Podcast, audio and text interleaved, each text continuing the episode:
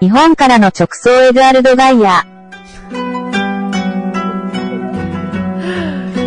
Bom, a vinheta disse Eduardo Gayer, direto de Japão. Isso, falou o nome dele em japonês, é isso? Não sei A se- moça aí, É. do Google. A gente tentou aqui, Gayer. Bom dia pra você, como você tá? Só vocês, oi Carol, oi Heisen, bom dia para vocês. Aqui já estamos no fim de tarde no Japão. Muito bem, você tá na cola do ministro da Fazenda, Fernando Haddad, com uma agenda aí antes de se encontrar mesmo nesse G7 financeiro. Que conversa ele teve ao pé do ouvido com a secretária do Tesouro americano? É, isso mesmo. Nós estamos aqui em Niigata, uma cidade a pouco menos de três horas de trem-bala de Tóquio. Ele se encontrou, foi a primeira agenda dele no G7 realmente, se encontrou com a secretária do Tesouro americano, a Janet Yellen, que é basicamente a ministra da Fazenda dos Estados Unidos, vamos dizer assim. E olha, a pauta que ele levou para a ministra foi Argentina. Nas palavras do próprio ministro Haddad, ela se surpreendeu com essa pauta. E o ministro Haddad disse que seria muito bom se Estados Unidos e Brasil estivessem unidos para tentar ajudar a Argentina. Ele se disse muito preocupado com a situação do país vizinho, que enfrenta uma seca violenta que isso afeta as exportações, e disse que é uma questão humanitária ajudar a Argentina, que enfrenta um problema de financiamento aí muito grande e que está, como disse o presidente Lula, com a faca no pescoço ali com o FMI. Então, basicamente, ele apresentou essa problemática para secretária Yellen e ela ficou de levar essa questão para os Estados Unidos para ver como que pode, então, o FMI talvez tentar dar um alívio aí à Argentina. A gente sabe que o governo brasileiro tem mobilizado esforços para prestar um socorro ao país vizinho, porque isso afeta diretamente o Brasil, né? O Brasil exporta muito para a Argentina. Então, se a atividade na Argentina ficar mais fraca, isso prejudica os exportadores brasileiros. Bom, eles conversaram também, pelo seu relato aqui no portal do Estadão, sobre o aprovação no Senado do marco legal de preços e, e de transferências. É, queria que você explicasse, então, como é que vai se dar isso exatamente, o que, que eles conversaram sobre esse tema, Gaia. O ministro Haddad está fazendo festa, viu, Heisen, com, essa, com esse texto que foi aprovado ontem é, no Senado. E ele regula, é um texto que regula o pagamento de imposto de renda de pessoa jurídica e também da CSLL em transações com empresas que têm relações com o exterior. Então, por exemplo, uma empresa e uma filial num outro país. O que vinha acontecendo é que as empresas faziam uma triangulação com paraísos fiscais para diminuir o pagamento de imposto. Isso na conta, nas contas da Receita Federal dá um impacto de 70 bilhões para os cofres públicos. A gente sabe que o Haddad está perseguindo essas evasões fiscais, perseguindo as renúncias fiscais indevidas para recompor o orçamento da União e chegar no equilíbrio fiscal, zerar o déficit fiscal no ano que vem. Então, é, o Haddad comemorou muito é, essa aprovação por parte do Senado, inclusive, um bastidor que eu tenho, ele passou à noite, né, à noite, no caso, no Japão, né, conversando com os parlamentares, conversando com os senadores, falou com o senador Davi Alcolumbre,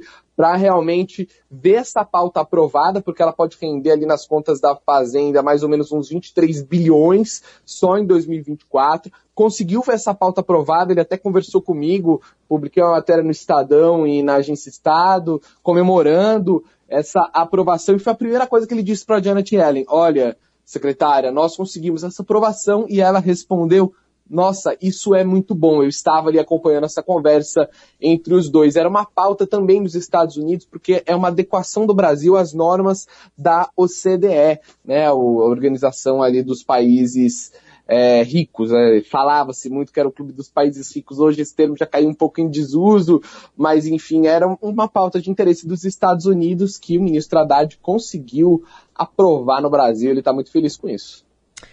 Gair, em relação às boas novas, né, ou pelo menos todo o, o, argumento que ele deve usar nessa conversa com o G7, outros, outras lideranças políticas e econômicas importantes nessa reunião de logo mais, também com esse, esse caldo aqui do Brasil, às vésperas de apresentar lá na Câmara o relatório do arcabouço fiscal, o deputado Cláudio Cajado vem sendo pressionado por parlamentares a endurecer esse texto, que é do Ministério da Fazenda. Pedem, por exemplo, que inclua sanções, gatilhos para cortar despesas em caso de descumprimento, né? A apresentação do texto, aliás, cogitada para hoje, deve ficar para a próxima semana, mas é, tem esse grau de, de pressão interna que possivelmente vai ser abafado quando ele passar a situação do Brasil nesse G7. Como é que é, isso deve ser lidado aí pelo Haddad?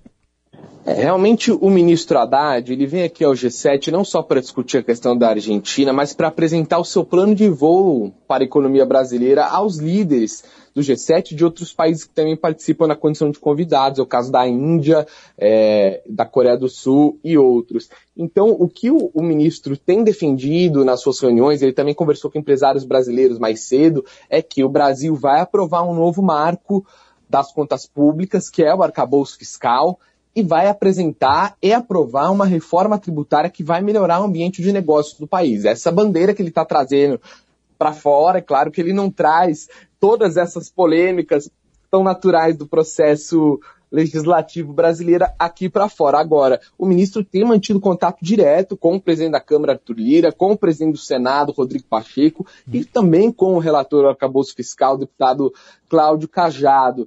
Então, a expectativa, pelo menos dentro do, do Ministério da Fazenda, é que a, as mudanças serão poucas e que as mudanças não vão, vamos assim, quebrar a espinha dorsal, vamos dizer assim, né, do arcabouço fiscal, até porque o arcabouço fiscal é um tema fundamental para o governo Lula. Sem aprovar arcabouço fiscal, o presidente Lula fica numa encruzilhada e terá de cometer crime de responsabilidade fiscal para cumprir promessa de campanha, vai ter que fazer uma escolha. Então, é realmente um tema de vida ou morte para o governo Lula, vamos dizer assim, e com certeza aí com a volta do ministro para o Brasil, ele vai se dedicar totalmente a isso. O ministro deve começar a voltar no sábado, mas olha, o que eu tenho acompanhado é que ele não sai do celular, ele continua com o pezinho no Brasil, conseguiu Sim. essa aprovação aí é, do preço de transferência e com certeza está articulando o arcabouço fiscal. Olha, nem o terremoto fez o ministro parar de, de articular, viu? Essa história é doida, né? Ele recebeu um alerta no celular, né?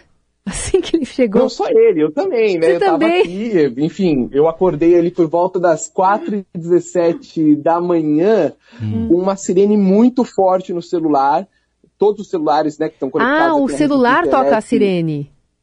O, cel o, celular toca a sirene, ah. não é uma sirene na cidade. Ah. E assim, é, é, até engraçado, porque muito mais alto do que o volume normal do meu celular, tá?